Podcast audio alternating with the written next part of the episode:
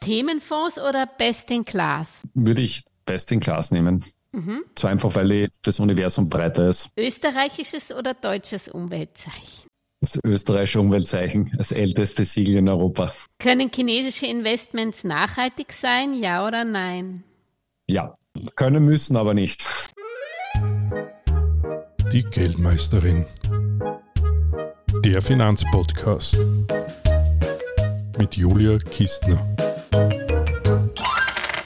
Vielen Dank für die, für die Einladung. Freut mich extrem, dass ich da bei Ihnen sein darf. Also mein Name ist Josef Oberganschen. Ich bin jetzt seit mittlerweile, ich habe erst 25 Jahren an den, an den Kapitalmärkten tätig, habe da unterschiedlichste Funktionen begleitet, war beispielsweise Wertpapierhändler, war Fondsmanager, beziehungsweise war auch als CEO, also als Chief Investment Officer für eine österreichische Kapitalanlagegesellschaft tätig und dort halt vor allem in den Bereichen Produktinnovation und dem, dem Thema Nachhaltigkeit verankert. Ist es eigentlich möglich, bei den Rahmenbedingungen die Klimawende zu lösen über die Finanzindustrie? Ich denke da eben an die Regulierungen, die Offenlegungsverordnung oder die Taxonomieverordnung oder eben auch die Nachhaltigkeitspräferenzabfrage. Also im Endeffekt die, die Themen, was Sie angesprochen haben mit der Offenlegungserklärung oder Taxonomieverordnung und auch der Nachhaltigkeitspräferenzabfrage sind ein Teil von diesem EU-Aktionsplan, der im 2018 2018 verabschiedet worden ist. Und das Ziel von der Europäischen Union ist ganz klar gewesen, okay, wir wollen die Finanzströme in eine nachhaltige Richtung lenkt. Das heißt, dass das Thema Nachhaltigkeit einfach viel präsenter ist. Das kann man natürlich immer drüber streiten. Äh, das machen ja auch viele Kritiker. Wenn ich jetzt Ihnen beispielsweise eine Aktie verkaufe, lösen wir im Sinne der Nachhaltigkeit ja de facto gar nichts aus, weil wir tauschen einfach diese, diese Wertpapiere. Das ist ähm, in dem Zusammenhang sicher eine, eine berechtigte Kritik. Was man jetzt aber nicht vergessen darf, ist, dass nachdem jetzt der gesamte Markt jetzt das Thema Nachhaltigkeit so ernst nimmt, beziehungsweise auf diese Themen schaut, dass man im Hintergrund das Unternehmen, aber auch extrem gefordert ist, dass man das Thema Nachhaltigkeit ernst nimmt und sich auch irgendwo ja so positioniert, dass die Themen passen. Und damit habe ich dann zumindest einen indirekten Impact, weil das Thema so stark auf der Agenda steht, dass einfach da in meiner Wahrnehmung sehr viel in Bewegung ist.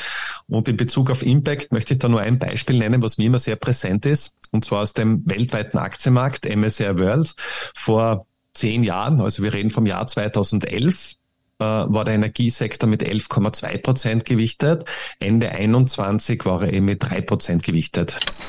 Die fossile Energie hat 2022 super performt. Rennt da nicht das ganze Kapital wieder dann doch in die fossile äh, Energie?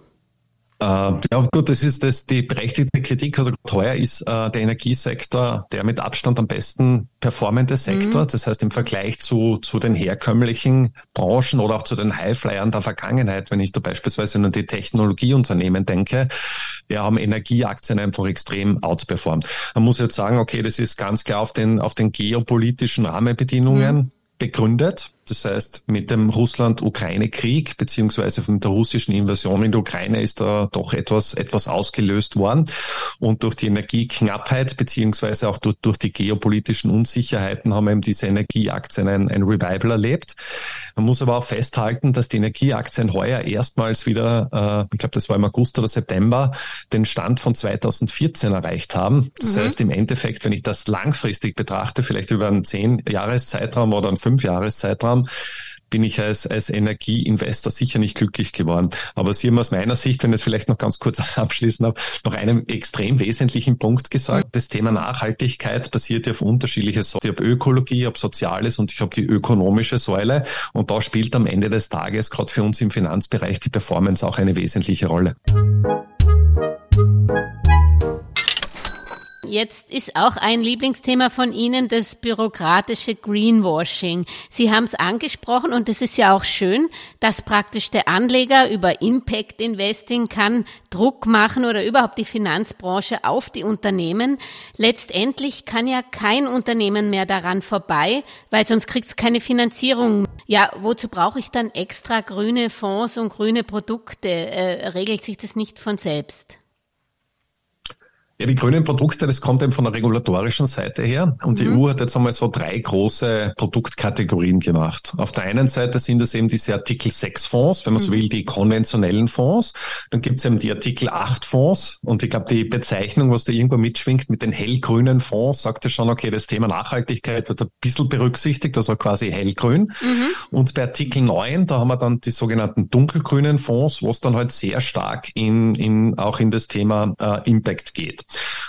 Und die große Fragestellung, was, was halt ist, die EU hat eben mit dieser ganzen Offenlegungsverordnung, mit der, auch mit der Nachhaltigkeitspräferenzabfrage und auch mit der Klassifizierung der Produkte einfach das Ziel verfolgt, einfach Transparenz hineinzubringen und Produkte irgendwo miteinander, miteinander vergleichbar zu machen.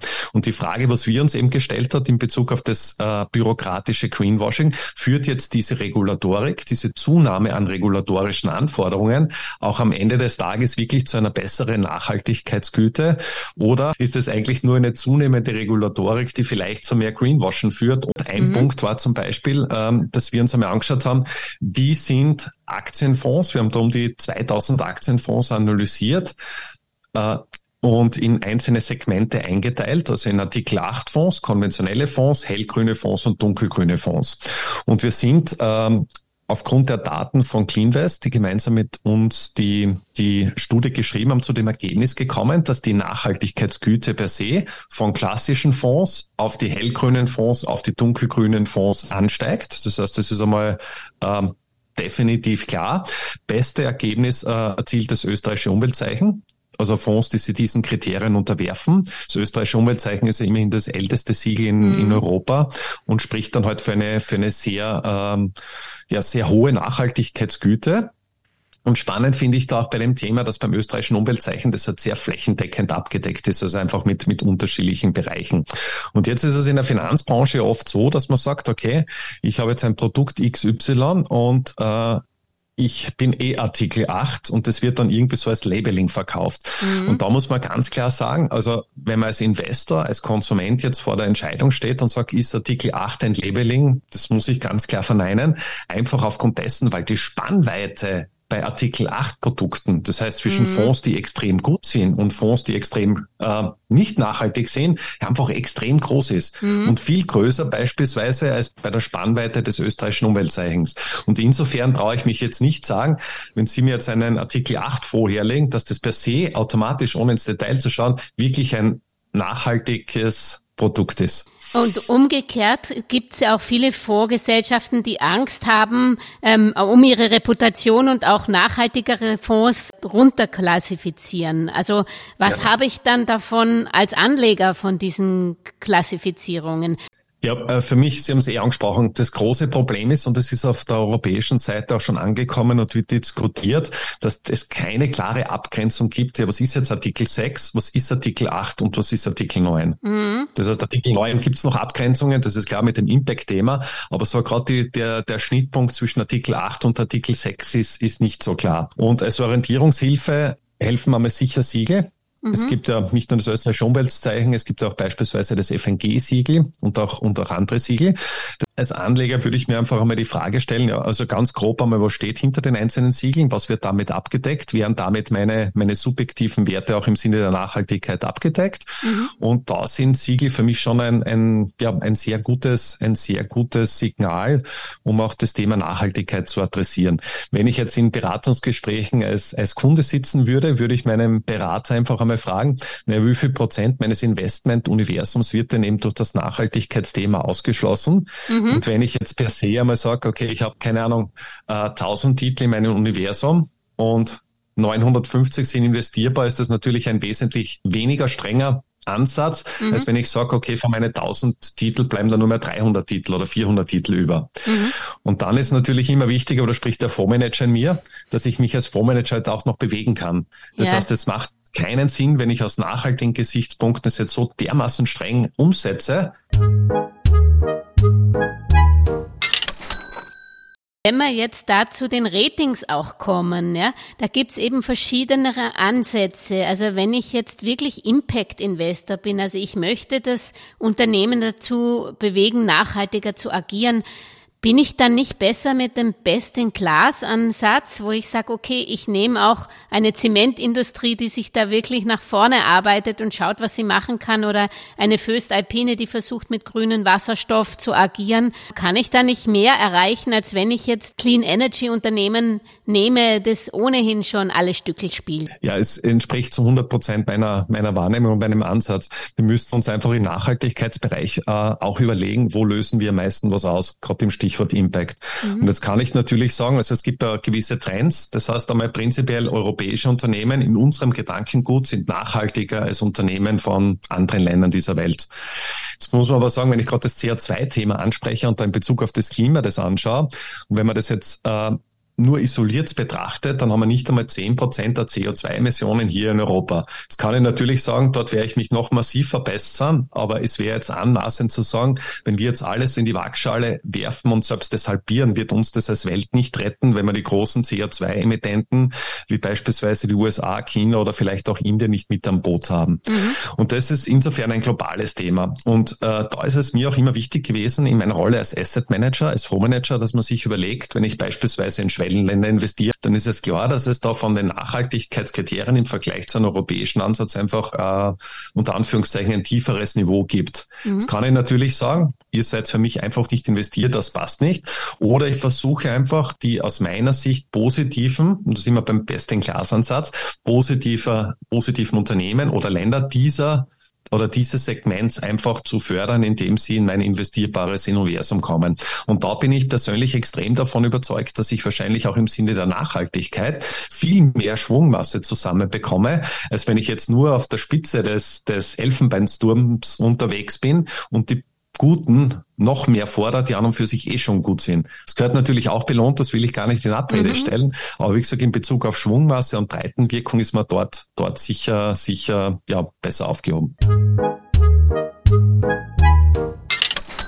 Das heißt, ich selber muss erstmal auch definieren, sind zum Beispiel Rüstungsindustrie, ist das für mich nachhaltig, ist Atomenergie für mich nachhaltig?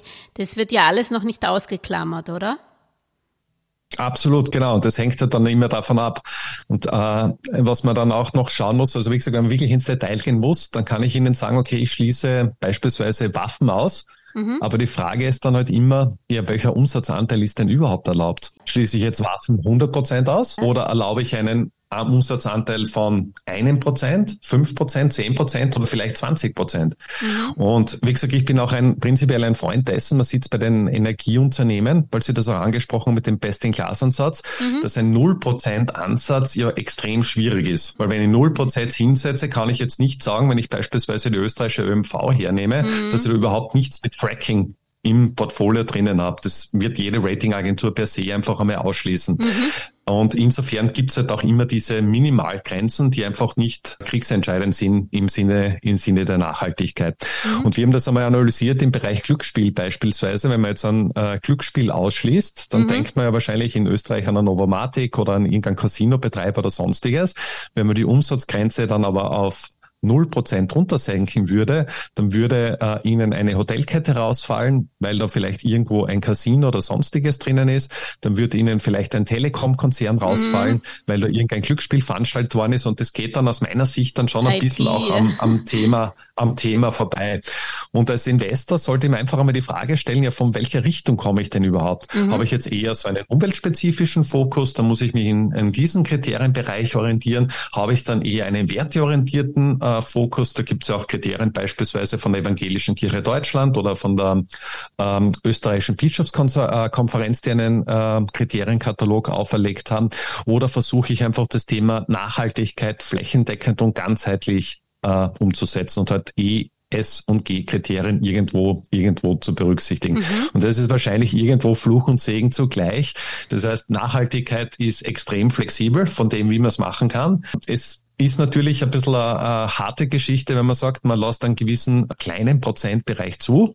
Mhm. Vielleicht auch äh, von der Kritikerseite her im, im Bereich Greenwashing. Allerdings muss man klar sagen, dass die Grenzen, was man da teilweise hat, auch bei den diversen Siegeln, in meiner Wahrnehmung, und da spreche ich jetzt sowohl als, als, als Privatperson, als Nachhaltigkeitsexperte, aber auch als Fondsmanager schon extrem streng sind. Also das ist jetzt nichts, es hat für mich jetzt nichts mit, mit Greenwashing zu tun.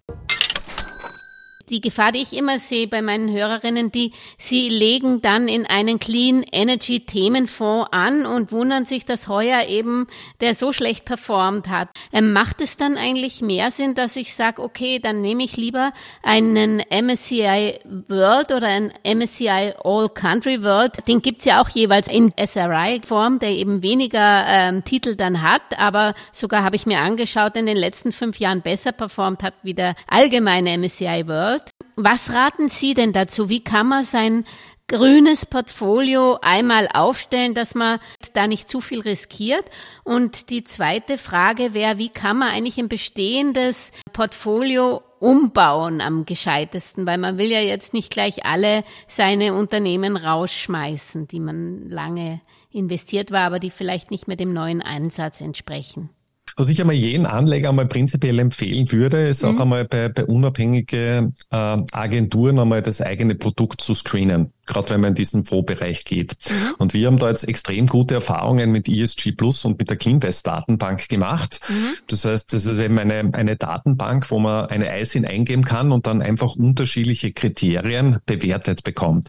Und die machen das insofern relativ streng vom Ansatz her, weil wenn da drinnen steht frei von, beispielsweise Kohle oder frei von Atomenergie, dann wird ein Umsatzanteil von 0% unterstellt. Mhm. Und im Rahmen unserer Studie haben wir da auch unterschiedliche Kriterien analysiert ähm, für die einzelnen Aktienfonds und dort ist eben auffallend, also gerade wenn ich da so ein bisschen so einen, so einen Ländervergleich zwischen Österreich und, und Deutschland mhm. hineinbekomme, dass äh, Kriterien, die eher auf Ausschlüsse gehen, beispielsweise frei von, frei von Atomenergie oder frei von Waffen, wie Sie das angesprochen haben, in den einzelnen Portfolio, äh, Portfolien stärker umgesetzt werden als Themen, die äh, mehr auf das Thema Impact gehen. Sie haben mhm. sie angesprochen, einerseits diese Geschlechtergleichheit oder eben auch das Thema Bildung und Gesundheit. Und da sieht man eigentlich auch schon irgendwo die Evolutionsstufen der Nachhaltigkeit. Das heißt, wir haben irgendwann einmal begonnen mit dem Ausschlusskriterien. Mhm. Das liegt ja schon einige Jahrzehnte zurück. Mhm. Dann ist irgendwann einmal der Best-in-Gas-Ansatz dazugekommen. Das bedeutet im Endeffekt, ich nehme beispielsweise alle Stahlunternehmen her und sortiere jene aus, die die größte Nachhaltigkeitsgüte nach meinen subjektiven Präferenzen haben. Und jetzt sind wir eigentlich an der dritten Evolutionsstufe, wo gerade das Thema Impact eine Rolle spielt, wo man sich wirklich genau Gedanken machen kann, wie kann ich jetzt wirklich konkret mit meinem Investment etwas auslösen. Und da stellt sich halt immer die große Frage, ja, wie messe ich das jetzt denn mhm. überhaupt? Beziehungsweise wie, wie geht man mit dem um? Im Bereich der Nachhaltigkeit haben wir im Fonds, die von österreichischen KG gemanagt werden, ein ein besseres Ergebnis erzielt als, als im Fonds, die, die von deutschen KG mhm. verwaltet werden. Und diese beiden Screening-Plattformen, sind die für jeden zugänglich? Könnten Sie das, ja. könnten Sie nochmal wiederholen, wie die heißen für unsere? Ja, es, es nennt sich eben CleanVest Pro ja. und äh, ist im Endeffekt eine, eine Softwarelösung, die gratis zur Verfügung steht, wo sich auch als Privatkunde einzelne Fondsbausteine anschauen kann und dementsprechend eine Bewertung durchführen kann. Kann aber da gern den, den Link dazu in den, in, in den Show Notes dazu.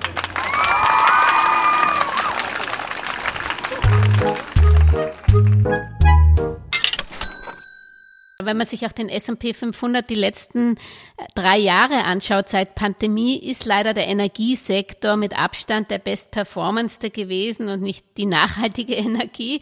Sehen Sie da aber trotzdem für mittel- und langfristige Anleger keinen Renditnachteil? Wir haben einmal äh, den MSCI World analysiert mhm. und im Jahr 2006, also wir reden jetzt von, von 16 Jahren zurück, war die Abdeckung mit Nachhaltigkeitsratings bei ungefähr einem Drittel aller Unternehmen. Mhm. Das heißt, ich habe für ein Drittel aller Unternehmen ein Nachhaltigkeitsrating gehabt, für zwei Drittel nicht.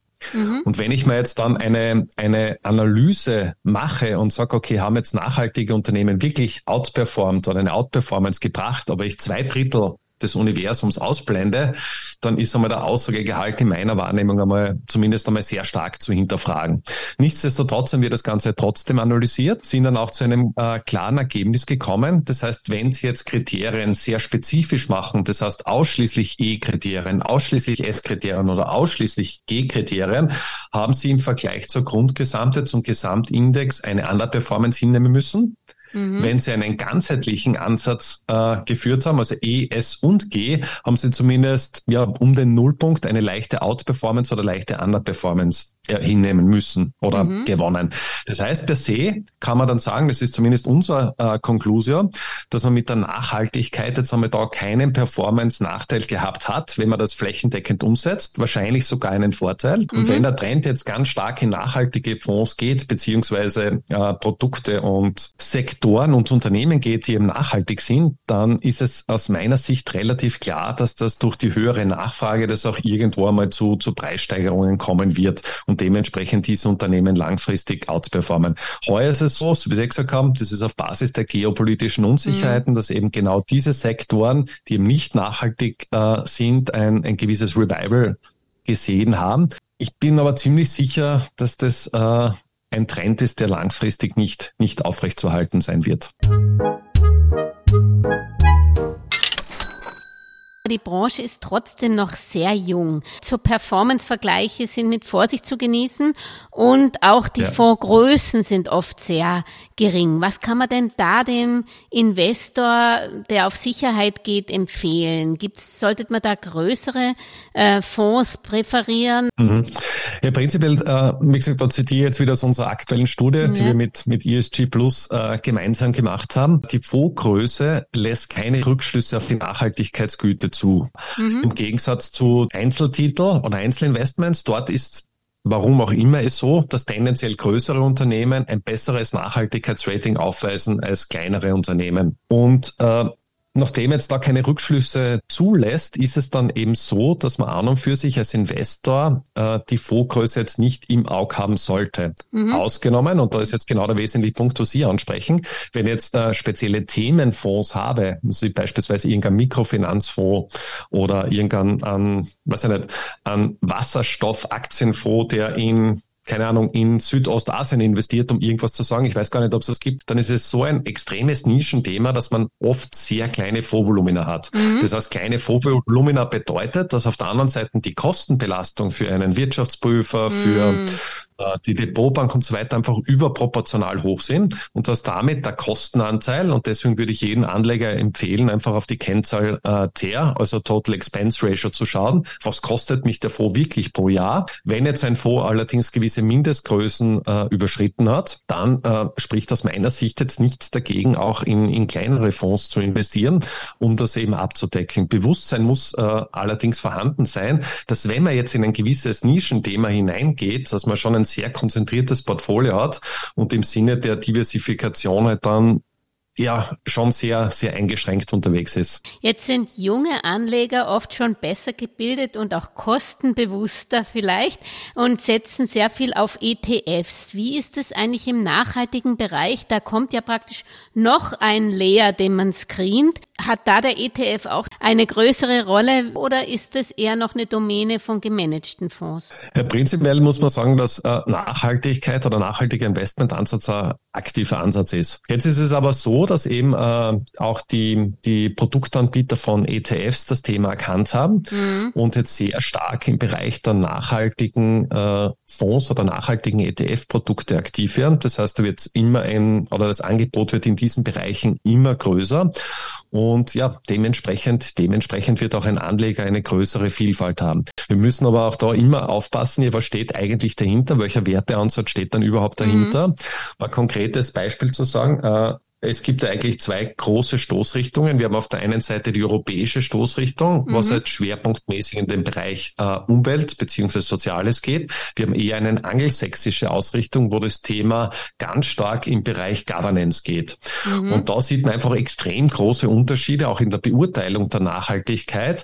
Man sieht es beispielsweise auch bei den Nachhaltigkeitsrating. Das heißt, wenn Sie ein Finanzrating machen und die Bonität von einem Unternehmen oder einem Staat beurteilen, haben sie eine Korrelation zwischen den einzelnen Ratingagenturen von mehr als 0,9. Das mhm. heißt, es ist mehr oder weniger flächendeckend. Im Bereich der Nachhaltigkeit haben sie eine Korrelation von 0,5. Das mhm. heißt, das ist, da sind wir meilenweit davon entfernt zu sagen, okay, die, die Ratings gehen einigermaßen synchron.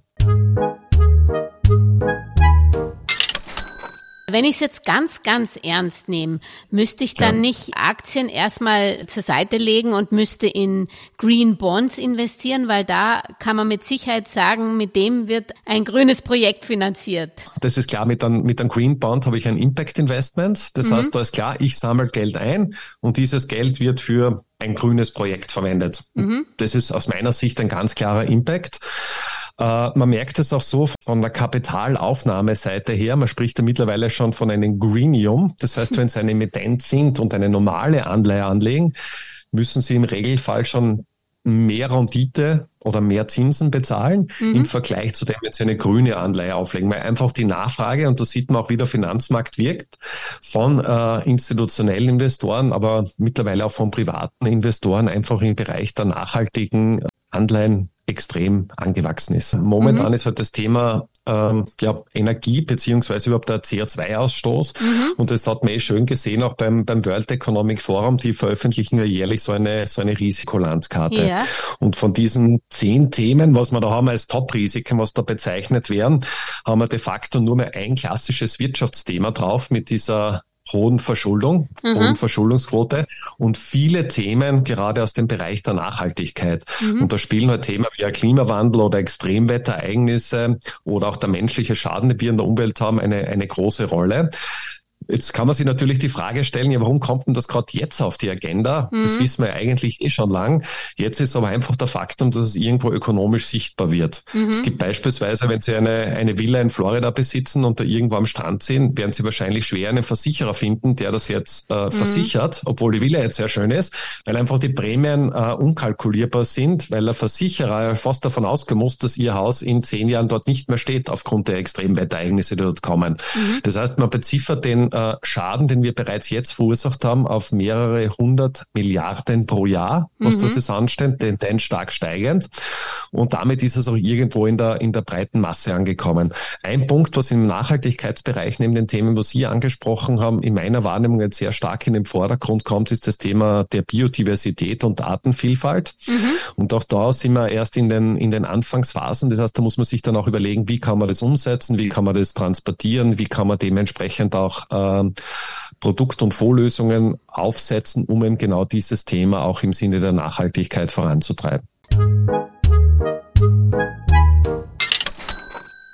Können Sie uns erklären, warum in der Schweiz äh, nachhaltige Produkte viel höheren Stellenwert haben und Anteil haben wie in Deutschland und Österreich? Sind die Schweizer einfach nachhaltiger im Denken?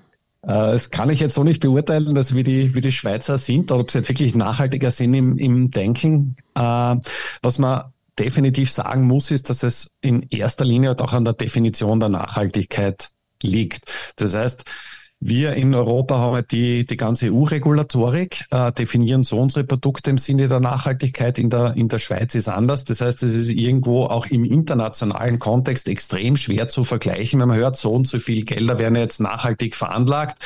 Europa liegt teilweise im Vergleich zu anderen Regionen im, im Hintertreffen. Aber immer die entscheidende Frage, ne, was heißt denn überhaupt nachhaltig? Salopp formuliert habe ich jetzt nur ein einziges Kriterium berücksichtige und verzichte beispielsweise auf Waffenvernichtungswaffen. Bin ich jetzt schon nachhaltig? Ja oder nein? Also mhm. da gibt's einfach große, große Unterschiede. Was man sagen muss, dass der Trend äh, stark wachsend ist und da möchte jetzt Österreich ein bisschen hervorheben. Äh, in Österreich ist es so, dass wir das einzige Land in der Dachregion sind, wo die Nachhaltigkeitsabdeckung im Privatkundenbereich größer ist als im institutionellen Bereich. Das heißt, äh, man merkt einfach, dass das flächendeckend kommt und das ist für alle, alle Länder, also sowohl die, die Schweiz, Deutschland, aber auch für Österreich relevant, dass das Thema immer stärker in den Fokus kommt und auch in den nächsten Jahren in der Fondsindustrie eine zentrale Rolle spielen wird. Da ist der Vorteil mit der EU-Taxonomie, dass man zumindest in Europa die Produkte wahrscheinlich leichter vergleichen kann, oder? Wäre zumindest das Ziel. Ziel. Ähm, allerdings, wie wir es gesagt haben, bei, bei Artikel 6, Artikel 8 fehlt äh, meiner Wahrnehmung noch einfach die scharfe Abgrenzung. Was heißt jetzt Artikel 8?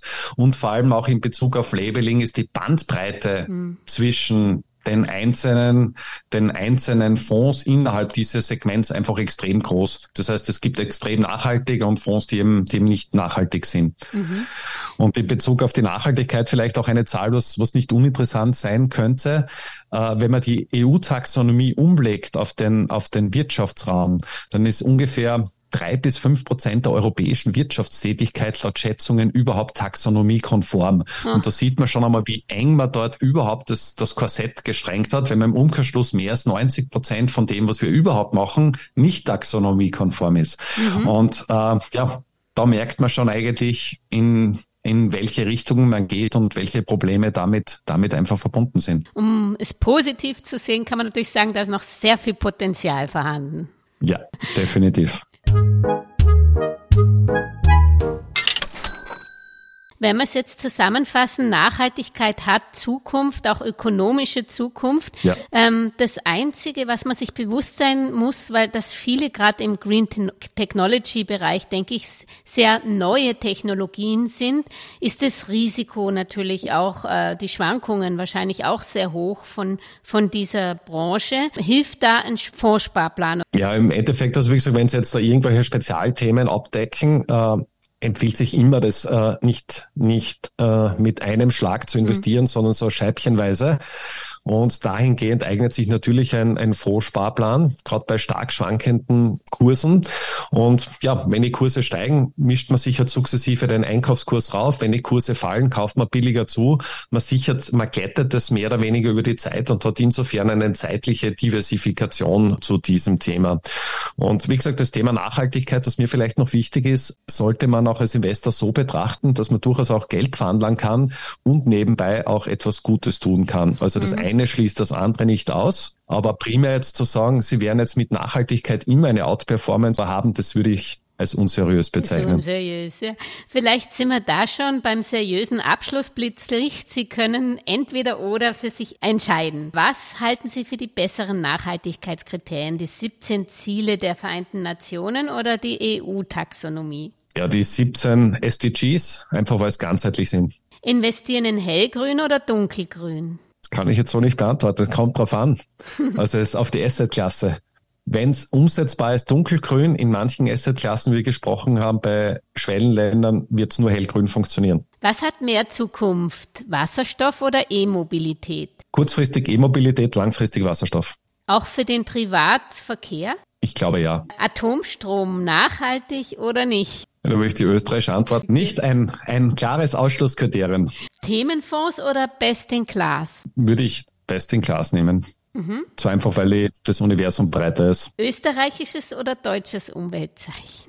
Das österreichische Umweltzeichen, das älteste Siegel in Europa. Können chinesische Investments nachhaltig sein, ja oder nein? Ja. Können müssen, aber nicht. Nachhaltigkeit nur bezogen auf das I oder auch auf das G? Nein, es kommt, ich glaube, das kommt wirklich auf das, auf das Unternehmen drauf an. Mhm. Also ich würde das jetzt nicht per se sagen, dass chinesische Unternehmen standardmäßig nicht nachhaltig sind. Der Trend ist sicher klar, das ist, das ist vorgezeichnet. Aber wie gesagt, auch dort gibt es dementsprechend viele Ausnahmen, auch in europäischer Sicht, und die definieren das Thema Nachhaltigkeit halt einfach anders mhm. als wir. 2023 haben da wieder die Produzenten von nachhaltiger Energie Energie oder von fossilen Brennstoffen die Nase vorn? Ich glaube, dass das wieder zu einem Wechsel kommt und dass wieder die nachhaltigen Brennstoffe in den Vordergrund treten werden. Nachhaltige Investments, mehr Chancen in den USA oder in Europa? In Europa. Spricht man auch schon vom Nordic Silicon Valley, weil dort einfach relativ viel Geld in nachhaltige Technologien investiert wird und die Patentdichte an nachhaltigen Patenten oder klimabezogenen Patenten gerade in den nordischen Staaten extrem groß ist. Und jetzt vielleicht noch zum Abschluss Ihre persönlichen Tipps für eine erfolgreiche, nachhaltige Geldanlage. Ja, einerseits einen langfristigen Fokus, das Risikobewusstsein und ja, auch den eigenen Fonds in Bezug auf die Nachhaltigkeitskriterien überprüfen. Ja, dann sage ich herzlichen Dank. Das war sehr spannend und hat uns sicher alle weitergeholfen. Ja, vielen Dank. Danke auch für die Ausführungen. Hat mich sehr gefreut.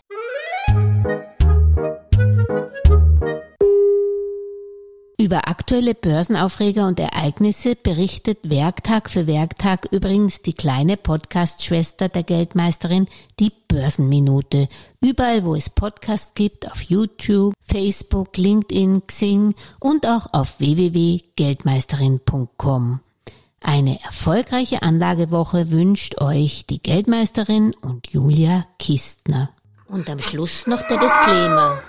An dieser Stelle wie immer der wichtige Hinweis, dass die Inhalte dieses Podcasts, der Videos und der Webseite geldmeisterin.com ausschließlich der allgemeinen Information dienen und die ganz persönliche Meinung der Geldmeisterin und von Julia sind. Es handelt sich keinesfalls um Investmentempfehlungen, Rechts- oder Anlageberatungen. Das Gesagte, Geschriebene und Dargestellte kann und soll auch nicht das persönliche Gespräch mit deiner Finanzberaterin ersetzen. Auch sind weder die Geldmeisterin noch Julia Kistner informiert darüber, wie es mit deiner Vermögenssituation ausschaut, deinen Bedürfnissen, familiären Umständen, deinem Finanzwissen, die Risikoneigung oder deinen Anlagehorizont. Anlegen erfolgt daher auf eigene Gefahr. Die Geldmeisterin und Julia Kistner haften nicht für Anlageentscheidungen, die aufgrund ihrer Medienbeiträge getroffen werden. Kurzum, für die Geldmeisterin und Julia Kistner war es immer ein Vergnügen, dich bei deinem Vermögensaufbau zu inspirieren. Auf deinen eigenen, persönlich richtigen Geldesel musst du schon selbst setzen. Viel Erfolg!